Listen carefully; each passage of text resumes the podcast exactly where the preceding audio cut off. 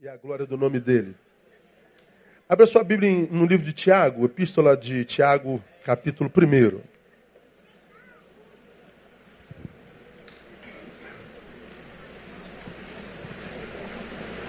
Eu me encontrei com um colega pastor que perdeu a fé. E me esbarrei com ele num, num, num fórum que eu tive essa semana. Tomamos um café, como que você está? Ele falou, caminhando, Neil. Que igreja que você está? Eu falei, não estou em igreja nenhuma, não. Eu não creio mais. Mas eu levei um choque, porque ele estudou comigo, eu me formei no Seminário do Sul em 91. Ele foi um, um contemporâneo meu. E eu estudei à noite a vida inteira, eu trabalhei de manhã, já era casado no seminário, estudava à noite. Geralmente a turma da noite leva mais a sério as coisas, porque tem que trabalhar para bancar a própria vida, não tem filhinho de papai, não tem ninguém pagando suas contas. Então ele sai do trabalho, vai para a escola com sacrifício danado, então ele, ele, ele valoriza mais. O que a gente consegue com mais esforço, a gente valoriza mais, não é? Então geralmente a turma do seminário da noite era mais, mais dedicada, digamos assim, aspas, mais consagrada era menos zoadora. Né? Ele era da turma da noite. E muitas vezes nós estudamos juntos para provas, essas coisas todas. Muitas vezes compartilhamos nossas dores. E ele me contou a sua história e, e disse que perdeu a fé. Disse que a Bíblia é a história da carochinha. Aí eu falei, caramba, então você perdeu até o respeito? Não, não, não, é, é a forma de falar.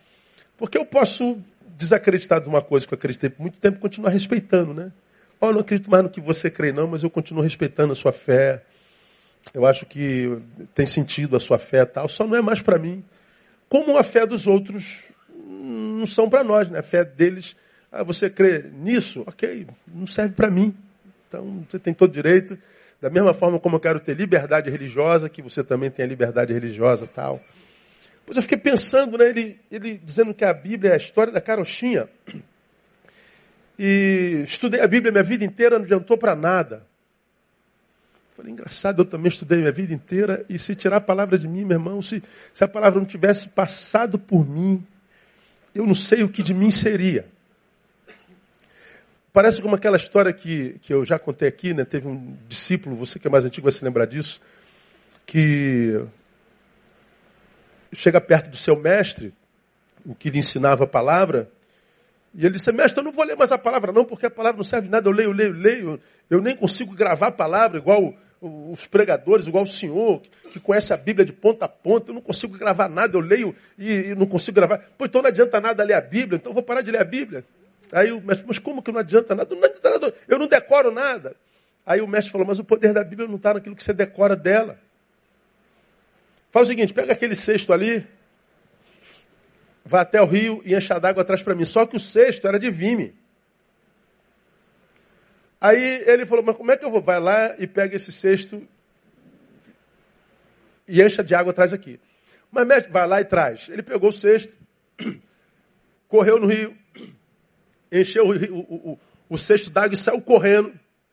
E quando ele chegou no mestre, como é que estava o cesto? Vazio. Cadê a água, rapaz?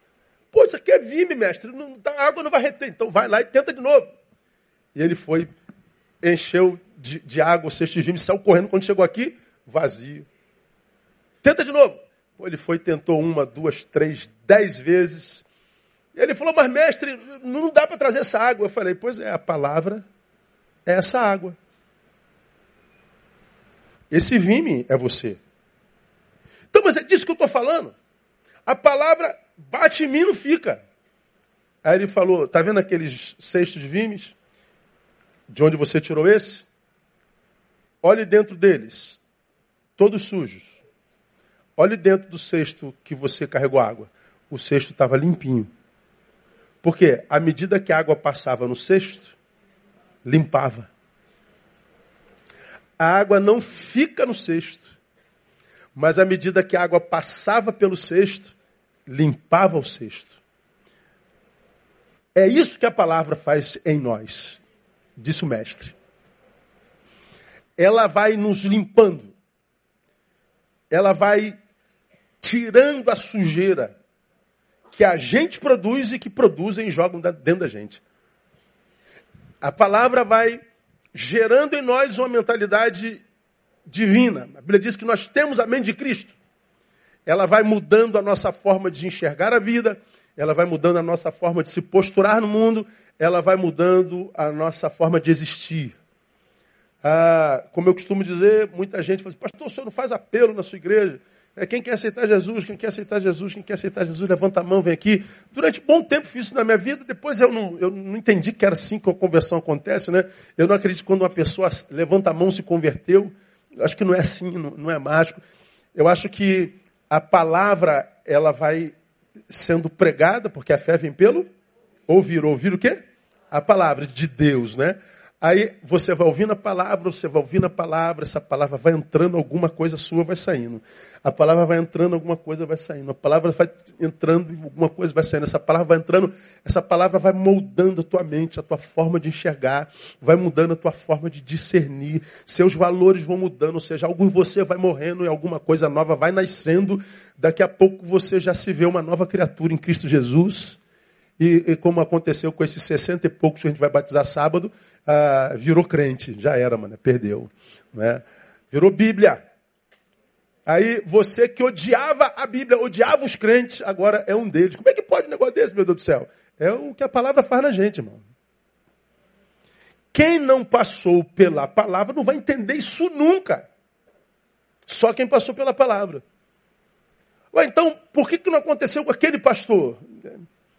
Ele passou pela palavra, a palavra não passou por ele. A relação com a palavra foi uma palavra, é, foi uma relação equivocada.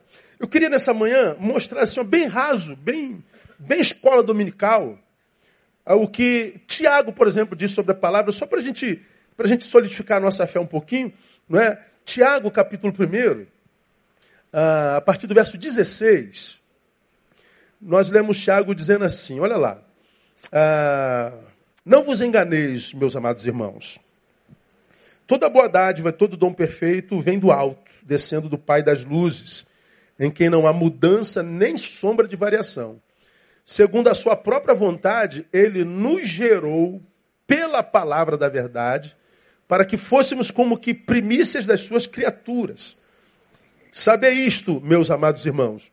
Todo homem seja pronto para ouvir, tardio para falar, tardio para se irar, porque a ira do homem não opera a justiça de Deus pelo que, despojando-vos de toda sorte de imundícia, despojando, se livrando disso, e de todo vestígio do mal, recebei com mansidão, olha, a palavra em vós implantada, a qual é poderosa para salvar as vossas almas.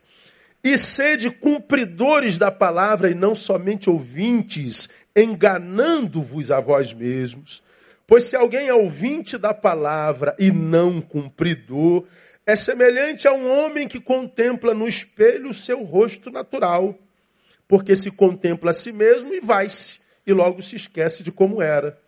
Entretanto, aquele que atenta bem para a lei perfeita, a da liberdade, e nela persevera, não sendo ouvinte esquecido, mas executor da obra, leia comigo: este será bem-aventurado no que fizer. Se alguém cuida a ser religioso e não refreia sua língua, mas engana o seu coração, a sua religião é vã.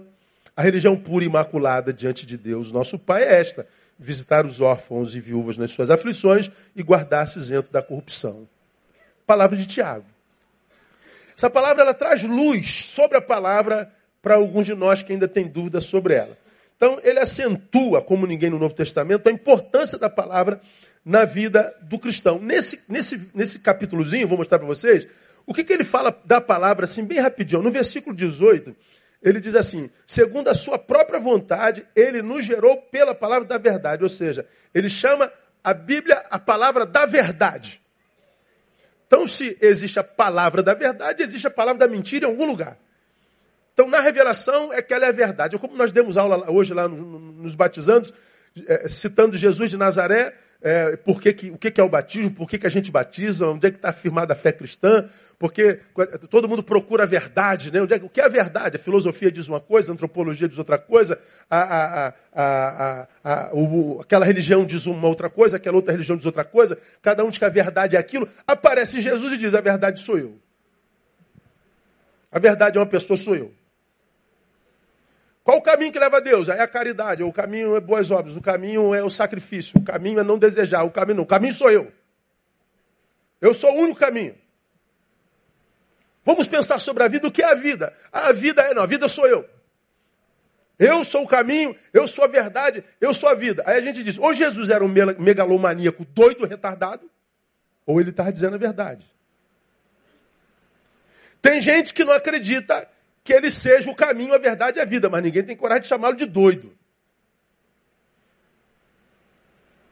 Então, quando é, a, a, a, a, respeito da palavra dito que ela é a palavra da verdade, ou nós acreditamos nisso, ou vamos chamar Jesus de maluco e vamos fazer outra coisa. No versículo 21, Tiago está dizendo: Pelo que, despojando-vos de toda sorte de imundícia e de todo vestido, vestido de mal, recebei com mansidão a palavra em vós implantada, a qual é poderosa para salvar as vossas, vossas almas. Então fala que a palavra é o poder de Deus para a salvação das almas. Então, é a, a palavra de Deus é a palavra que nos salva a alma. Por quê? Porque gera fé em mim. Me salva, como nós já aprendemos aqui, da perdição eterna, me salva de mim mesmo e me salva do outro. Porque na palavra eu me encontro comigo, você já aprendeu isso aqui, é doutor nesse negócio. Quando eu estou debaixo da luz de Deus, debaixo da revelação de Deus, da palavra de Deus, a primeira coisa que essa palavra faz, que essa luz faz, é me revelar a mim. Na palavra eu me conheço, eu me enxergo. Quando a gente se enxerga, da nossa boca só sai a palavra que saiu da boca de Isaías, ai de mim.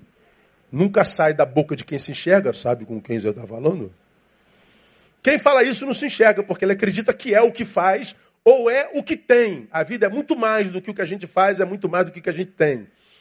Então, essa palavra diz: se, se você foi alcançado por ela, você se enxerga e sabe que o que cabe a você é perdição. Portanto, se você não está perdido, não está por causa da palavra que é poder para te salvar.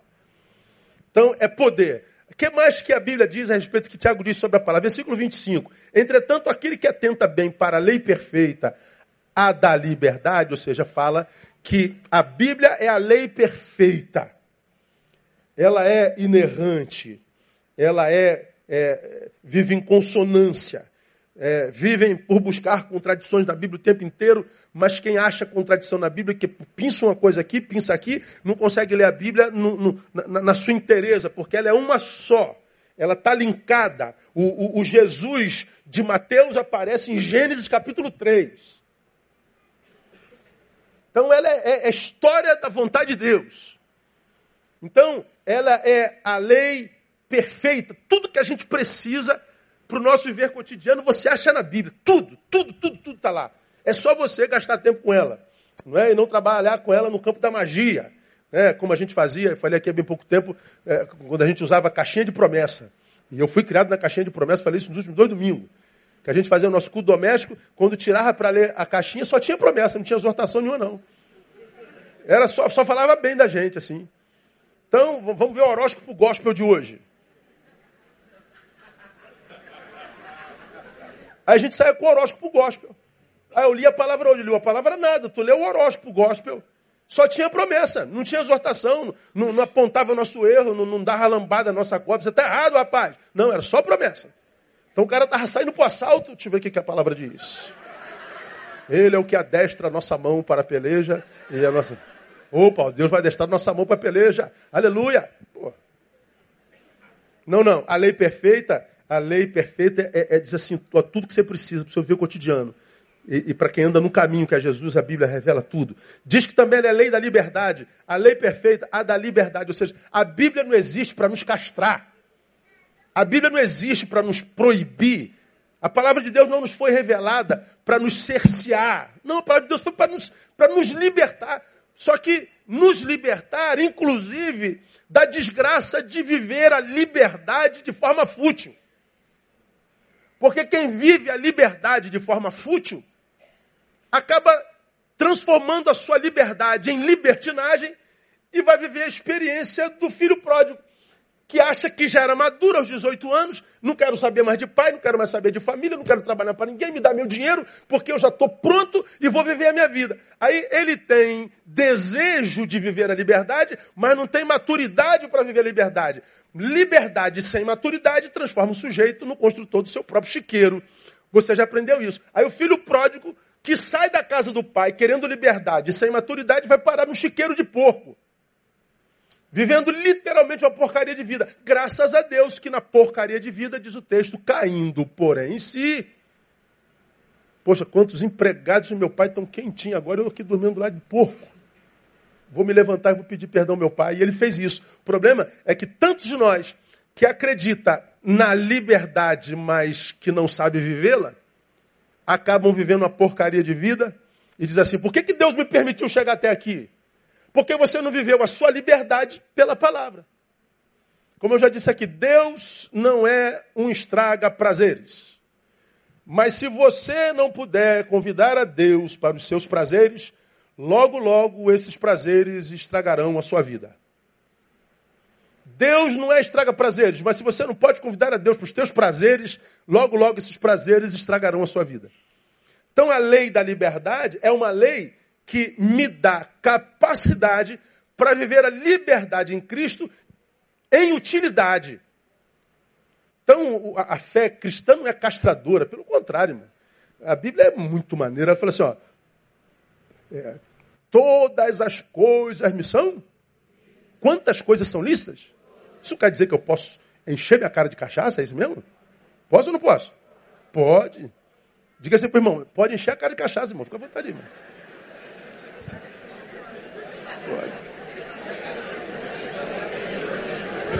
Aí amanhã o cara vai tirar só esse pedaço, pode encher a cara de cachaça. Pastor Neil tá mandando, pastor famoso, manda a igreja encher a cara de cachaça.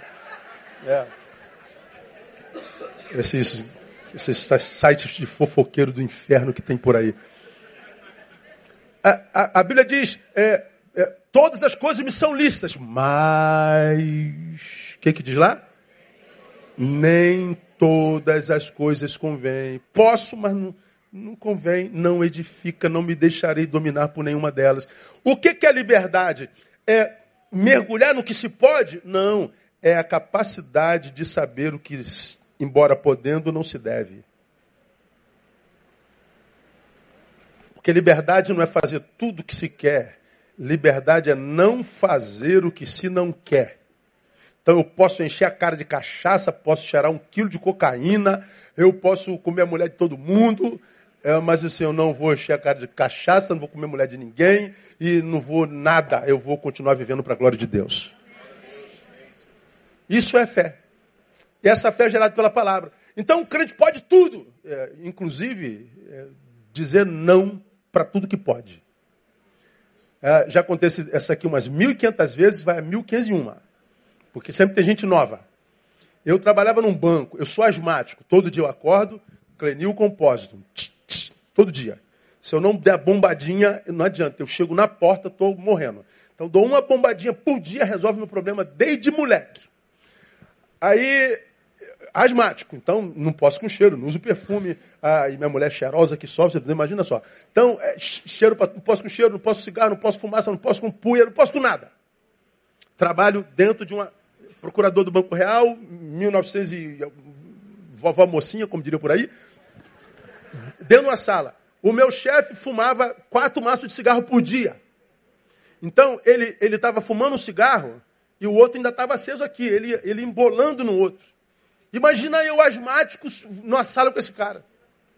Teve um dia que eu passei tão mal, e eu falei para ele assim, pô, brother, será que estou passando mal, minha, minha asma me pegou, não dá para você diminuir só um pouquinho hoje e tal? Pô, aquele dia, acho que, não sei, acho que ele, ele, ele, ele rapaz, ele estava endemoniado, acho que a mulher dele dormiu de calça comprida, ou, ou não sei o quê, ele estava brabo. Quando eu pedi para ele diminuir o cigarro, cara, ele, ele, ele vomitou assim, ó. Quase me manda para aquele lugar e diz assim: eu, né, eu, eu não sou obrigado a, a cercear minha liberdade só porque você é um escravo da tua religião, só porque você é crente não pode fazer porcaria nenhuma, porque não interessa se você teve lavagem cerebral, se você é um, um, um, um manezinho é, na mão dos pastores, se você é, é, um, é um escravo da sua religião. Eu falei, pô, eu sou escravo? Eu sou escravo. Onde você tirou isso? Você está incomodado porque eu posso fumar e você não pode. Mas quem falou que eu não posso, cara? Peguei o cigarro e dei um trago. Assim,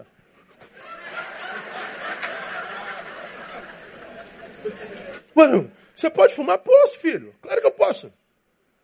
Posso ir lá embaixo, lá no seu Joanil, Januí, onde a gente almoçava, e no almoço me dá, ó, para abrir, os, abrir o, o, o, o, apetite, bota uma caninha da roça aí para mim. Tum. Posso, posso, posso, posso pegar uma caneta dessa aqui levar para o motel, posso fazer o que eu quiser. Aí eu perguntei para ele, e você, cara? Joga esse cigarro fora. Ele, pô, tu sabe que eu fumo há mais de 20 anos? Sabe que a gente não dá para largar esse negócio assim? Quem é o escravo, eu ou você? E ele parou, pensou, ficou quieto. Porque na cabeça dele, liberdade é fazer tudo o que quer. Mas no Evangelho, liberdade é não fazer o que não quer. Eu posso fumar o seu cigarro, mas eu não quero, então eu não fumo. Eu posso cometer isso e cometer aquilo, mas eu não quero, então não cometo. Então eu sou livre para fazer e sou livre para não fazer. E aonde que eu tenho essa liberdade? Na palavra. Não é o que acontece na religião. A religião te cerceia, te proíbe, te diz que você não pode. Diz que você, é, é, se pecar, a mão do Senhor vai pesar. É o leite, irmão. Olha o leite. O crente adora o leito. Olha o leito, olha o leite, irmão. Olha o leite. Vai pro leito, irmão. Aí a gente, a gente se relaciona com Deus com medo. Como se Deus fosse o diabo que vai jogar um raio na minha cabeça, vai me espetar com o tridente dele. Não. Quando a gente vive na palavra, a gente não deixa de fazer por medo de Deus. A gente não faz por amor a Ele. É diferente. Não é proibição, é consciência. Aonde que a gente tem essa consciência da liberdade? Na palavra. E no, no, no, no capítulo, no versículo 23, está dito lá: Pois se alguém é ouvinte da palavra e não cumpridor, é semelhante a um homem que contempla no espelho o seu rosto natural. Então ele está dizendo: você chega no espelho, mas logo, logo você vai embora. Aquela imagem já sumiu, já não está mais ali. Se chegar alguém procurar aquela imagem que estava quando você estava se vendo, aquela imagem não está mais lá. Então ela é, é pueril, ela se dissipa, ela some. Então ele está dizendo: você pode estar tá ouvindo a palavra de Deus, mas se você não cumpre o que você ouviu, é, não adianta ser palavra de Deus. Ela deixa de ser palavra de Deus. Porque palavra de Deus não é o que eu ouço, é o que eu absorvo e pratico. Então, é, é, é, é palavra de Deus. É, vem cá você, vem cá rapidinho. E te ver como é que eu exemplifico isso aqui. Aqui. Sobe, sobe aqui, sobe aqui. Mas é rápido, meu filho. Você está tá cansado? Vamos imaginar que isso aqui seja uma pedra de 50 quilos. A Bíblia diz, ó, é, é, dividir a carga um com o outro. Assim cumprido. Aí eu estou vendo o cara carregando com o maior sufoco. Tu é, tu é ator, cara. Vem, cara, carrega com sufoco. Não, não, não tem sufoco aí, não tem sufoco. Corta do mover, corta do mover. Então, aí eu estou vendo esse cara com o maior sufoco carregando. Aí vem o Neil, cara, pô, cara, deixa eu te ajudar aqui, pega lá do lado lá.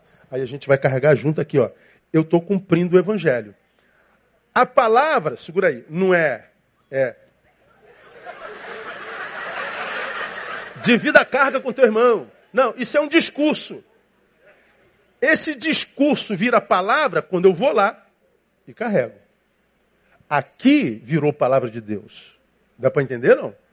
Então, eu estou aqui pregando a palavra tal. Cada um de vocês está ouvindo. Um vai chegar ali, vai cuspir fora, e outro vai dizer, pô, cara, eu vou fazer isso a partir de agora. Eu preciso estar mais na palavra. E você vai lá e vai cumprir o que está na palavra. Então, você que cumpriu a palavra, transformou esse verbo que eu acabei de pregar, essa palavra verbo, e você transformou em verdade praticada. Obrigado, filho meu. Põe lá no lugar para mim. Aguenta levar sozinho? Aguenta, legal. Então, se eu não sou cumpridor da palavra, claro que a palavra não presta para nada. Só que aí o problema não é a palavra, sou eu. Irmão, o problema é sempre a gente. Eu sou o culpado do que aconteceu na minha vida, do que não aconteceu na minha vida. Você é responsável pelo que aconteceu na sua vida, o que não aconteceu na sua vida. Não, mas pastor, foi ele que me fez isso. Ok, o que ele fez está feito. O que, que você fez com o que ele te fez? Como diria Jean Paul Sartre. Pois bem, então não foi mais o que ele te fez, foi o que você fez com o que ele te fez. Sobre a nossa vida, a responsabilidade é sempre nossa. Então o pastor diz assim: é porque a Bíblia é a história da carochinha. A história da carochinha é na tua vida. Porque trabalhou com a Bíblia no campo da magia. Achando que era lei, puf, apareceu. Aconteceu, puf. Não é assim não. Então tem que ser cumpridor. Portanto, a palavra está dizendo aqui, é, no versículo 23, se alguém é ouvinte da palavra não cumpridor, é semelhante ao homem que contempla no espelho o seu rosto natural. Mas é só isso porque contempla a si mesmo e vai-se logo se esquece de como era. Todavia, aquele que atenta bem para a lei perfeita da liberdade, nela persevera, não sendo ouvinte esquecido, mas executor dessa obra que ouviu, esse será bem-aventurado no que fizer. Então ele está falando que se eu ouço como aquele que executou, mas não executo, é, é, dissipa-se como a imagem do espelho. Mas se eu sou daquele que escuto e pratico, ele está dizendo, isso vai reverberar no que você faz. E porque você pratica o que ouviu, você vai ser bem sucedido no que fizer. Então não vem dizer que a palavra é bobagem, pelo amor de Deus. Pô. Agora, deixa eu mostrar mais alguns efeitos da palavra em nós.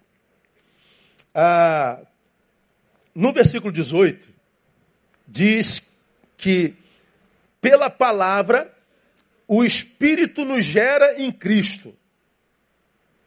Vamos lá, olha o 18. Segundo a sua própria vontade, ele nos gerou pela palavra da verdade, para que fôssemos como que primícias das suas criaturas.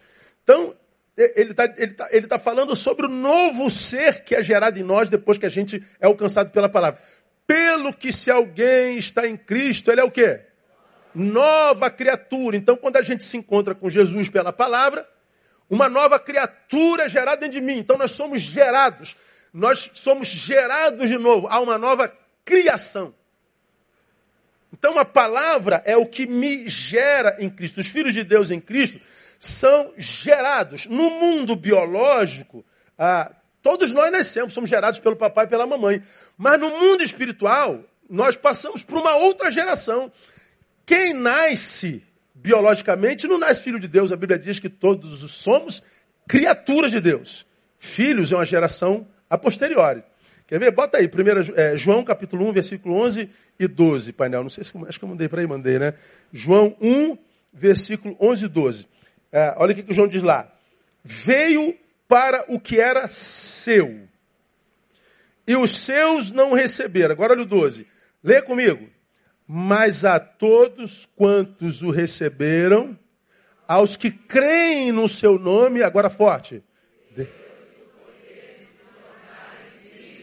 De si o quê?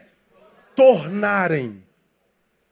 Quem é que se torna filho de Deus? Os que creem no seu nome, os que o recebem. Então todos nós somos criaturas, nos tornamos filhos depois da palavra. Você não precisa jogar isso na cara de todo mundo, né? Porque o, o, o cara não tem conhecimento disso. Chegar em casa, opa, descobri que eu sou filho, tu não é não, meu irmão, vai para o inferno, vou para o céu. É, não, não, precisa falar isso. Não, isso, não, isso. não precisa discutir isso com quem não é crente. Ama, mostra o amor de Jesus, e depois que o amor de Jesus já tiver tocado o coração, você vai doutrinando. Você não precisa jogar lá na cara dele, ah, você é sua criatura, eu sou filho. Porque se tu jogar na cara dele isso, é porque tu não é filho porcaria nenhuma, irmão. Porque o filho de Deus não se gloria de sê-lo. Ele se angustia porque conhece gente que não é. Dá para entender a diferença? Ninguém vai para o céu feliz sabendo que tem gente que ama, que ama, que não irá. Então vai trabalhar com muito amor, com solidariedade para também alcançá-lo. Então o que, que a palavra faz em nós? Gera o, o novo ser em Cristo que, que, que, que, nos habita agora. E nós já aprendemos sobre esse novo ser, eu não preciso ensinar, vou fazer uma citação. Esse novo ser em Cristo que nos foi gerado, ele é, é novo, mas esse velho não morre não, como tem gente que diz aí que morreu. Não, pelo que se alguém está em Cristo, nova criatura é. As coisas velhas já passaram.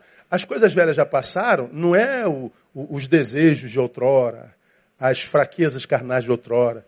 O, o que passou foi a condenação que aquilo é, imprimiria sobre a sua vida. Agora, você se converteu. Você vivia no pecado, tinha prazer no pecado, era um perdido nas trevas. Uma nova criatura foi é, gerada em você. Essa nova criatura que te habita, ela não vai mais permitir que você pratique aquilo que você praticava, que te levava à morte, com tanta liberdade mais. O poder vai trocando de mão.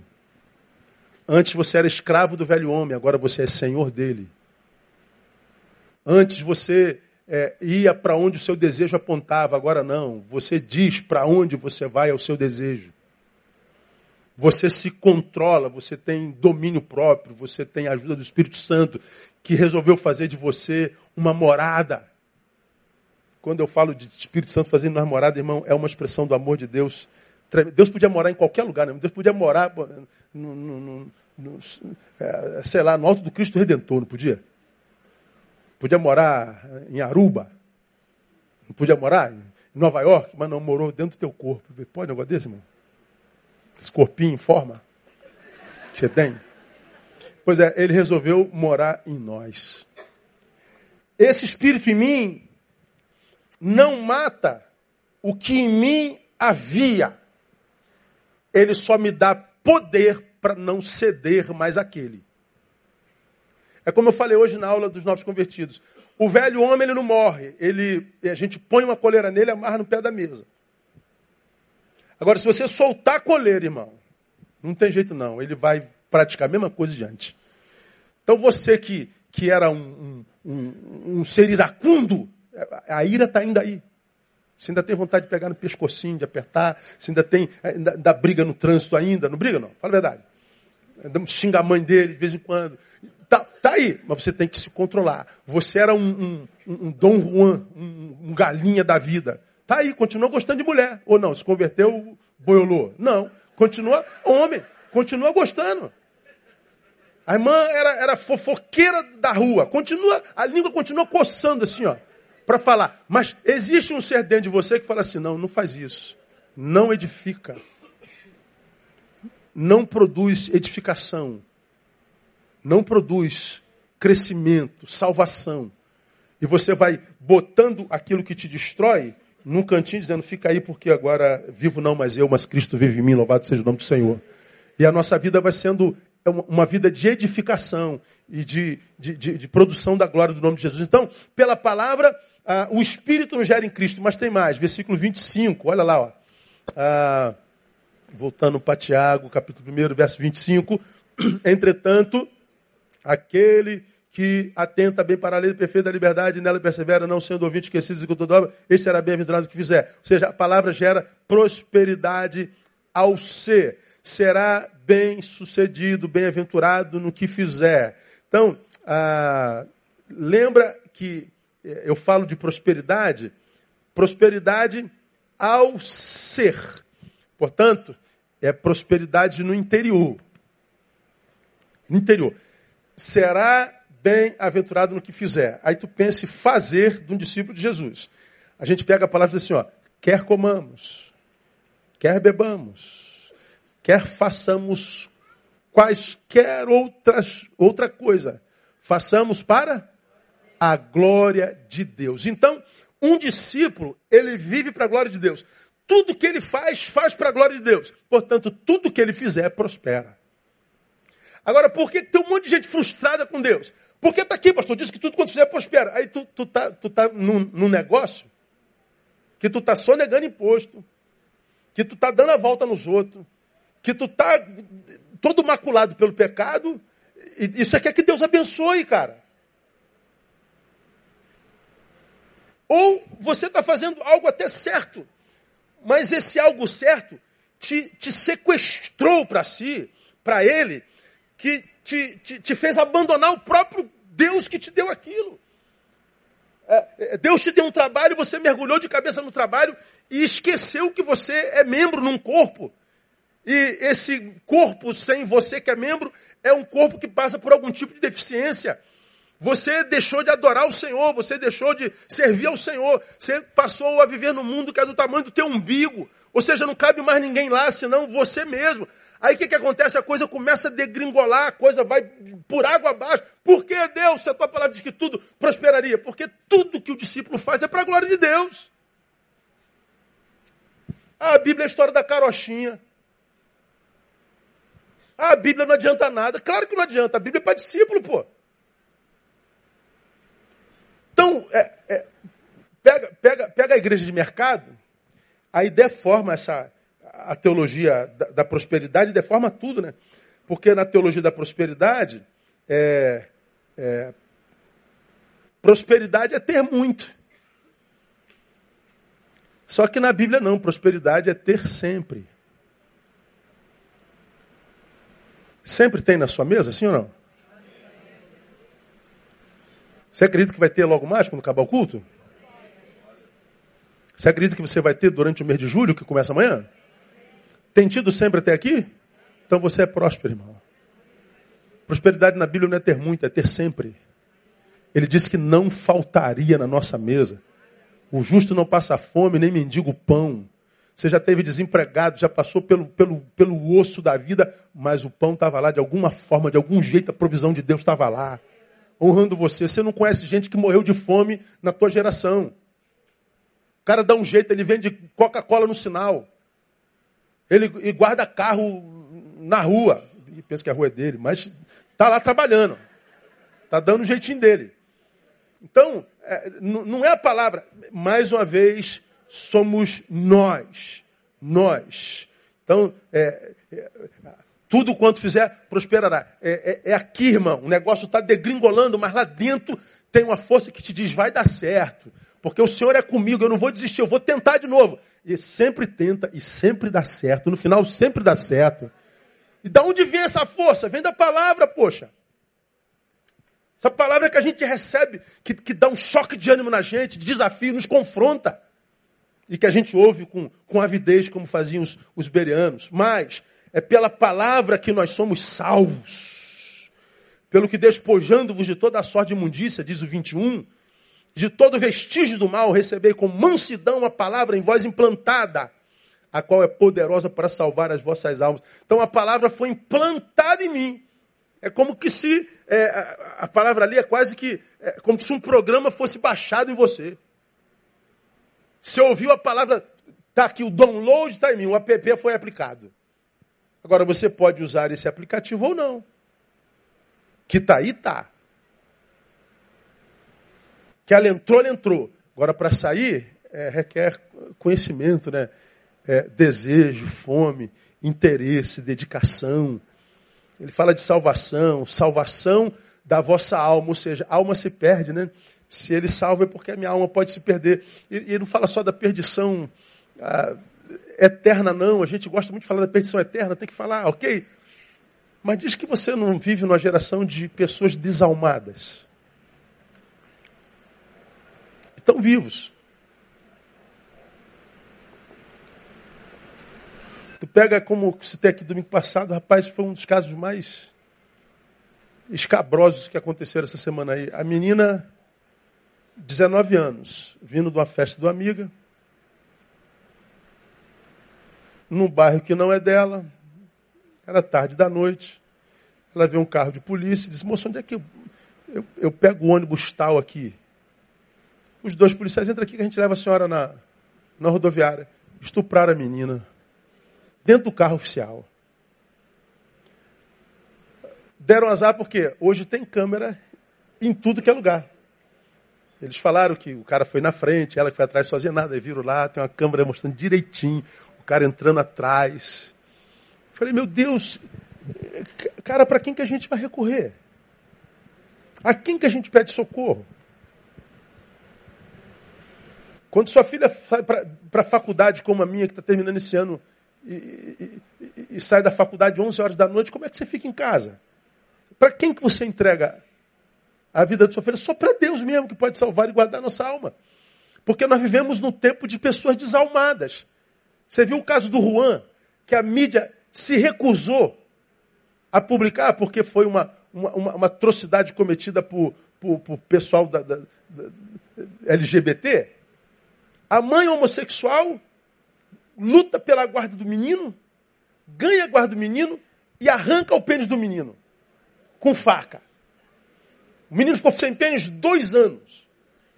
Como ele teve complicação, iam descobrir, ela mata o menino com a companheira, esquarteja o menino, degola o menino, o menino ainda vivo. Aí você fala, merece pena de morte uma mulher dessa? Ah, qualquer um de nós acha que sim. Tem alma uma pessoa dessa? Então, quando a Bíblia diz que a, a palavra salva a nossa alma, eu não consigo ver só no sentido escatológico, soteriológico, ou seja, da salvação, da eternidade. Eu vejo no momento agora, do aqui e agora.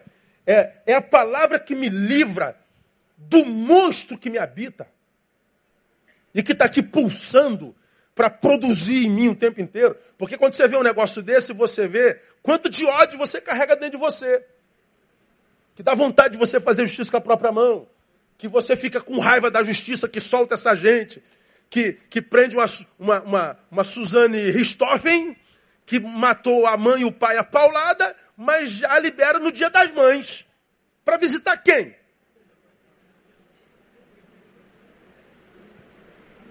Diz que a tua, tua alma não se revolta dentro de você. Diz que não dá ódio na gente. Pois bem, o, o que que me livra desse ser iracundo que pode estragar a minha própria vida? É a palavra. Ah, a palavra é a história da carochinha. Ah, pô.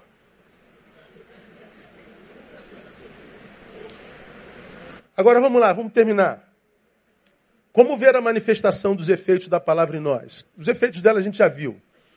Agora, como que a gente é, vê, experimenta esses efeitos em nós? Por isso que tantos não, não, não experimentam. No mesmo texto, 19 e 20 de novo, olha só. Saber isto, meus amados irmãos, todo homem, olha lá, seja pronto para ouvir. O que mais? Tardio para falar. E tardio para? Por quê? Porque a ira do homem não opera a justiça de Deus. Vamos entender a nível escola bíblica dominical. Todo homem seja pronto para ouvir. Tardio para falar. Hoje a gente mais ouve ou a gente mais fala? A gente mais fala, a gente não ouve, ninguém ouve mais ninguém. Eu estou falando disso aqui já tem anos. Nós chegamos num tempo na nossa humanidade que ninguém ouve mais ninguém. Nós temos a tese, a antítese, sem possibilidade de síntese. Porque ninguém ouve ninguém. Então nós temos o, o, da direita coberto de razão, o da esquerda coberto de razão. Então, se eu estou absolutamente certo na direita, estou absolutamente certo na esquerda, então nós não temos que conversar. Então fica ele para lá, ele para lá. Solidão do lado de cá, solidão do lado de lá.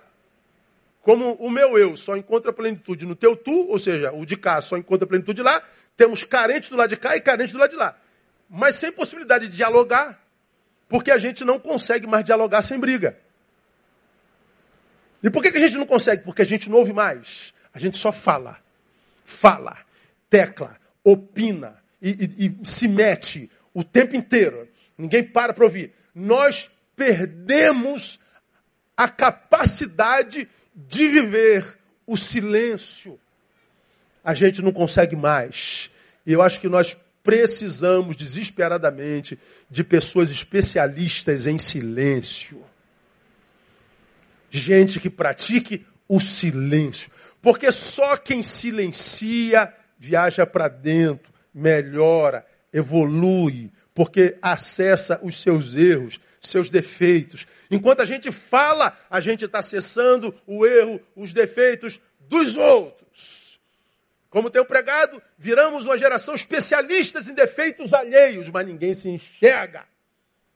Então não dialogamos. Somos carcomidos pela solidão e por carências de toda a natureza. Porque o que poderia suprir minha carência está do lado de lá e é alguém com quem eu não converso a gente só se relaciona com iguais agora. Quem se relaciona com iguais para de crescer. Tem jeito. Os saberes são iguaizinhos. Um autenticando a mediocridade do outro. Se alguém chega a dizer, está tudo errado, a gente expulsa para fora como se fosse um câncer. Não, peraí, vamos ouvir o cara, meu. Não, não se ouve. Porque nós estamos completamente cheios de razão, seja, estamos ferrados na vida. Aí queremos que a palavra de Deus faça efeito em nós. Não faz, porque se a palavra de Deus é, é, é liberada e ela confronta e, e desaprova o teu modus vivendi, o que, que o sujeito de hoje faz? Ele fecha a palavra e fica com o modus vivendi. A gente não diz, caramba, pô, tem sentido, cara. Eu, eu, meu Deus do céu. Meu Deus, onde é que eu estava com a cabeça? É, o discípulo, ele, ele, ele é alcançado pela palavra quando ele deixa de ser passional, quando ele é racional, quando ele, sobretudo, controla a, a ira, como o texto acabou de dizer, eu já falei sobre a ira aqui mil vezes. A ira é um sentimento humano, reconhecido pela palavra como qualquer outro sentimento, mas a Bíblia diz que a gente tem que ser tardio para se irar. E como é que a gente sabe que a gente está doente? Quando a gente ira facilmente, quando a gente está com pavio curto demais ou quando já não tem pavio nenhum. E nós estamos vivendo numa sociedade sem pavio. Nós não somos mais tardios em irar. Portanto, quando nós somos confrontados, contrariados, a ira eclode e aí não há justiça de Deus na ira, porque a ira do homem não opera a justiça de Deus. A justiça de Deus não opera na ira do homem. O homem irado deixa de ser homem, vira um animal. O homo sapiens, sapiens some e o homo anima aparece. É um animal. Ele vive por instinto. E a palavra de Deus não tem efeito em animais instintivos. Então ele está dizendo: você quer que a palavra de Deus não seja carochinha na tua vida? Então controla teus instintos. Trava uma luta contra si mesmo. Porque a ira é a origem de todo, absolutamente todo mal. É um sentimento que ele diz: sintam, só não produzam nele. Porque isso eu disse outro dia. Está irado? Dá a cabeçada na parede, irmão, chuta a pedra. Vai dar uma corrida, some daqui. Quando a ira tiver passado, você volta e resolve o problema. Porque se for resolver o problema irado, vai pecar. E pode estragar a vida inteirinha. Então, não só controlando a ira, deixando de ser passional, mas o 21 também diz: pelo que despojando de toda a sorte de imundícia, de todo vestígio do mal, recebei, olha só, com mansidão a palavra em voz implementada. É preciso haver despojamento da maldade, da impureza, sem arrogância, de coração aberto. Mansidão tem a ver com o quê, irmão? É, geralmente, a pessoa mansa. É, dá umas características de uma pessoa mansa. Como é que uma pessoa mansa é? Hein? Ela é pacífica. Ela, é calma, né? A, a pessoa mansa, ela é, é agitada? Não. A, a, a mansa é quase sempre lenta. Ela é devagarinho, é devagar, é devagar, devagar, devagar. Ele é do, do pastor Martim da, da Vila. Aí, é, é devagarinho, ele é devagar. Quando a Bíblia diz assim, ó, recebei com mansidão, ele está dizendo assim, ó, recebeu, gasta tempo com ela. Recebe com lentidão, reflete. Não tenha pressa. De... Não, não é assim que a Bíblia funciona com a gente. Você já me viu falar sobre isso aqui. Pastor, eu, eu falo com Deus jogando bola, eu adoro a Deus lavando louça, eu falo com Deus dirigindo o carro, eu falo com Deus na, na, máquina da minha empresa, eu falo com Deus, eu adoro Deus. Eu, eu acredito que você fale com Deus, que você adore a Deus fazendo qualquer outra coisa.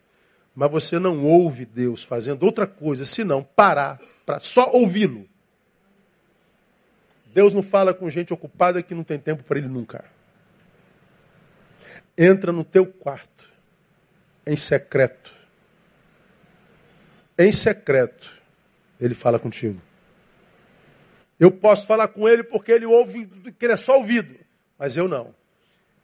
Eu me distraio com distrações visuais, auditivas, de toque, Então, se Deus está falando, se eu estiver fazendo qualquer outra coisa, eu perco muito do que Deus falou.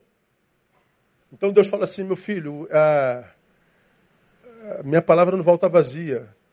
Quando ele diz minha palavra não volta vazia, ele está dizendo, eu só falo com quem tem tempo para ouvir. Por isso que não volta vazia, porque quem está com tempo para ouvir vai receber tudo o que eu disse. Quem não tem tempo, está dividindo o tempo com outra coisa, vai perder muito do que eu disse. Então vou jogar a conversa fora. Então, a, a palavra de Deus só funciona, só se manifesta quando há mansidão no coração. Quando a gente vence essa, essa, esse desespero, essa rapidação na qual a gente vive e existe. Que não tem tempo para nada, nem coisa alguma. Quando é que a gente experimenta os efeitos da palavra? Ah, quando a gente começa a desenvolver ações coerentes na vida. 22. Sede cumpridores da palavra e não somente ouvintes. Porque à luz desse versículo, quem só ouve, mas não cumpre nada, está fazendo o quê? Enganando a si mesmo. A si mesmo. Ouço, ouço, ouço, ouço, não me esforço nada para praticar estou me enganando. Eu penso o seguinte, cara, é, como você já viu falar aqui, nós somos cristãos, não somos espíritas, lamentavelmente, né? Eu queria muito que na Bíblia tivesse escrito sobre reencarnação, já falei isso aqui mil vezes. Paulo tinha que ter falado sobre reencarnação, reencarnação podia ser bíblico. Porque eu fui um desgraçado nessa vida, eu volto na outra, tá tranquilo. Opa, tranquilo, vou voltar logo mais. Nem que eu volte um pônei. Mas eu volto. Depois eu melhoro um pouquinho, volto um puro sangue. Depois eu volto gente, mais cedo ou mais tarde. Mas eu volto. Eu vou ter outra chance. Mas não está na Bíblia isso. Acredita porque você quer. Porque na Bíblia está escrito o seguinte: aos homens está ordenado morrer o quê? Uma vez. Depois disso vem o quê? Juízo. Então, eu vou fazer 53 dia 1 de agosto. Grave essa data e compre um presente para mim, dia 1 de agosto. Eu faço 53 anos. Falei sobre isso aqui tem um mês. A Bíblia diz que a nossa vida regula entre 70 e 80, que passa disso é câncer e enfado. Eu estou com 53 para 70, falta 17. Eu estou pertinho da morte, irmão. Eu estou mais perto da morte do que do dia do meu nascimento. Tu também, né? Tu que está com 70. É, irmão, pé na cova. É.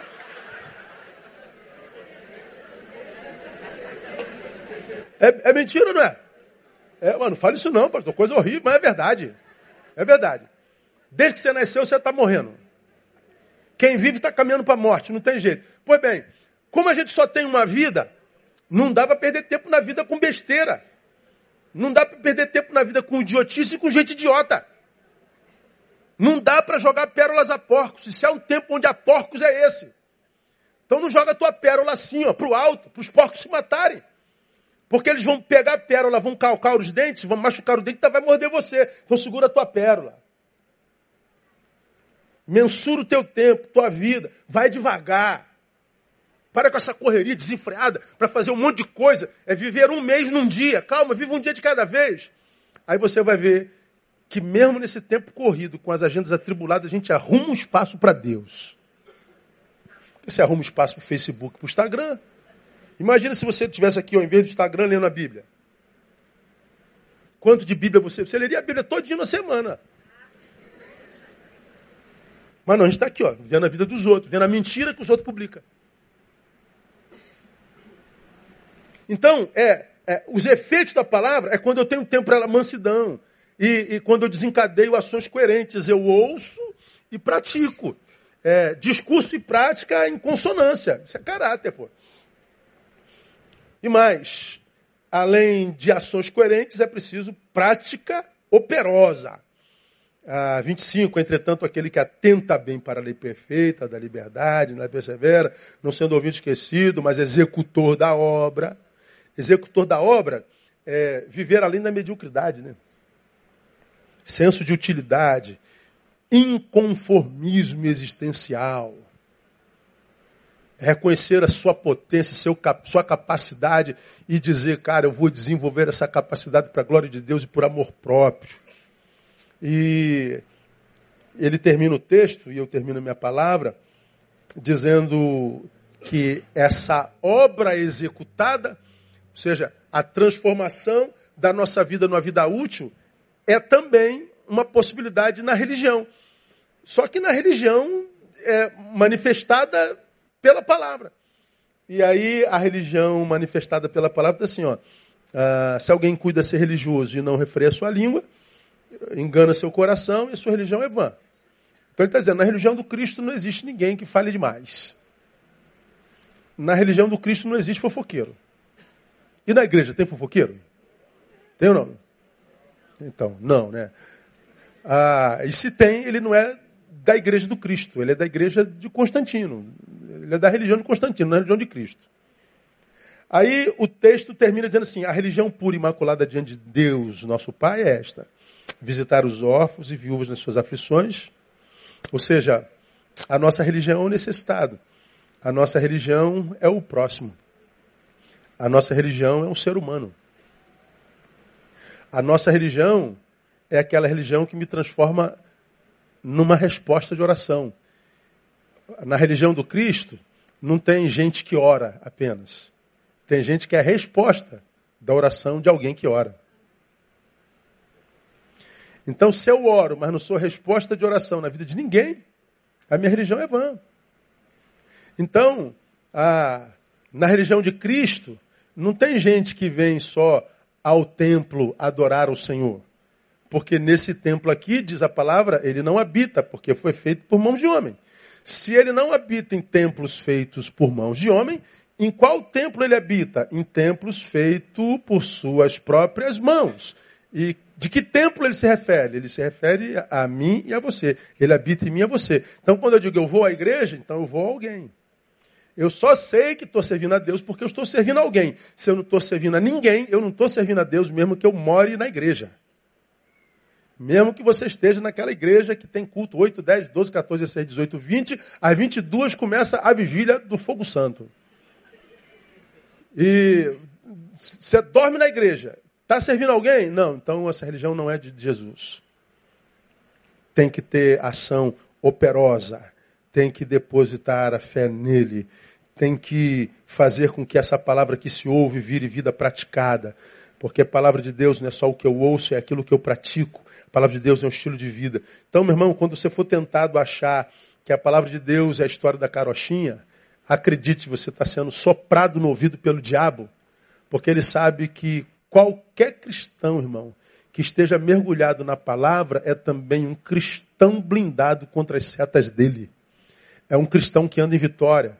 É um cristão que passa pelas lutas de qualquer ser humano no planeta, mas é um cristão que ele sabe que não vai se dobrar jamais, porque ele sabe em quem tem crido. Então, ah, eu perdi minha fé, eu, eu não creio mais. Ok, está mais feliz agora? Duvido que esteja. Duvido que esteja mais feliz. Então, ao invés de tentar é, trabalhar a mente para crer no que disse o Senhor, tem que trabalhar as posturas diante do mundo. Agora é muito mais fácil mudar o mundo inteiro do que mudar nós mesmos, né? Nós vivemos clamando, você não pode ser assim, você não deve ser assado, discorda disso, discorda daquilo, não pode ser assim. É esses, esses, infelizes que estão por aí dizendo que não fica em lugar nenhum porque não concorda com nada e não sabe que o desajuste é dele com ele mesmo. É, ele está em desajuste com a vida e ele quer que o lugar onde ele esteja mude tudo para ele se adequar. Pode mudar tudo, ele não vai se adequar porque o desajuste dele está dentro. Aí ele sai desse ministério, porque aqui não está bom, e vai para ali, que é o oposto disso aqui, também não está bom. Ele vem para meio termo, meio termo também não está bom. Daqui a pouco ele volta para lá, e continua ruim. Ele vai para lá, volta para cá. Daqui a pouco está no mundo, diz assim, eu não acredito mais nisso não. Ou seja, é desonesto consigo mesmo, e o pior, ele quer dizer que o problema é a palavra de Deus. Então, meu irmão, a, a palavra de Deus é o poder para salvar todo aquele que crê. E é nessa palavra que, que, que nós existimos, que nos movemos. Essa palavra que, que, meu Deus do céu, me guarda de mim. pelo, que eu, pelo que eu mais agradeço ao Senhor é, é quando eu olho para o ser humano, vejo o que o ser humano pode, pode produzir. Uma mãe que degola um filho vivo. Aí você fala assim, é um monstro. Esse monstro é ser humano igual a mim. Não é um marciano, não. Não é um habitante de Mercúrio, não. É, é, ela, ela revela onde eu e você podemos chegar o que pode ser produzido por mim e por você longe de Deus. Então, quando a, quando a gente amadurece na palavra, a gente sabe da, das nossas potencialidades, para o bem e para o mal. E, pelo menos na minha concepção, eu digo, Deus, obrigado por tua palavra em mim. Tua palavra que, que me ensina a amar gente, inclusive gente de quem eu não gosto.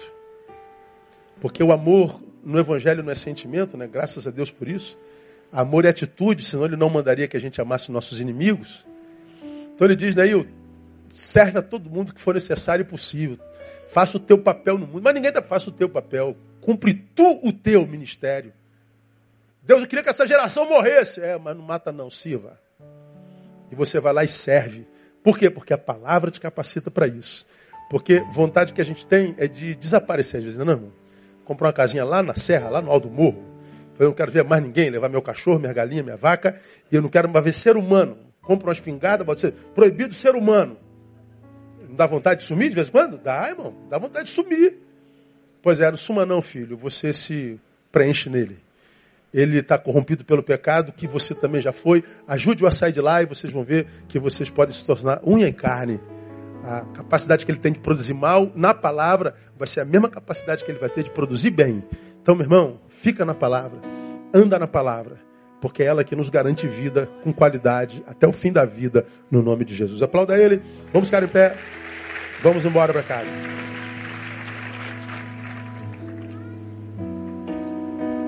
Aleluia. Obrigado, Deus, por tua palavra. Lâmpada para os nossos pés é a tua palavra. Luz para o nosso caminho. Deus, quantas vezes nós não sabemos aonde pisar nem aonde ir Ficamos sem opção nenhuma nessa vida, Deus. Não sabemos a quem recorrer. Mas aí a lâmpada para os nossos pés é a tua palavra e luz para o nosso caminho. A tua palavra é o nosso alimento, tua palavra é bússola. Tua palavra é vida em nós, tua palavra é poder, tua palavra é lei perfeita. Tua palavra é. Então, Deus, ajuda-nos a amar a tua palavra cada dia mais, cada vez mais. Ajuda-nos a viver na tua palavra, ajuda-nos a praticar a tua palavra. Dá-nos fome para ler a tua palavra, para estudar a tua palavra, para conhecer a tua palavra. A tua palavra é. Muito obrigado porque tu a revelaste a nós. Muito obrigado porque ela chegou até nós. Obrigado pelos teus santos servos que tu usaste para escrever essa palavra, para publicar essa palavra. Muito obrigado. Ela nos tem dado qualidade de vida. Gera em nós fome e sede dela para que nós possamos ver uma vida que vale a pena viver até o fim da vida. Muito obrigado pela liberdade de te adorar. Dá-nos um dia abençoado na tua presença. Logo mais esteja conosco. Libera mais uma porção da tua palavra sobre nós logo mais. Usa esse teu servo mais uma vez para edificar a tua igreja e dá-nos um mês de bênção na tua presença. No nome de Jesus nós oramos. Amém. Glória a Deus. Deus abençoe você. Até logo mais. Permitindo, Pai, dá um abraço no teu irmão antes de ir embora. Deus abençoe.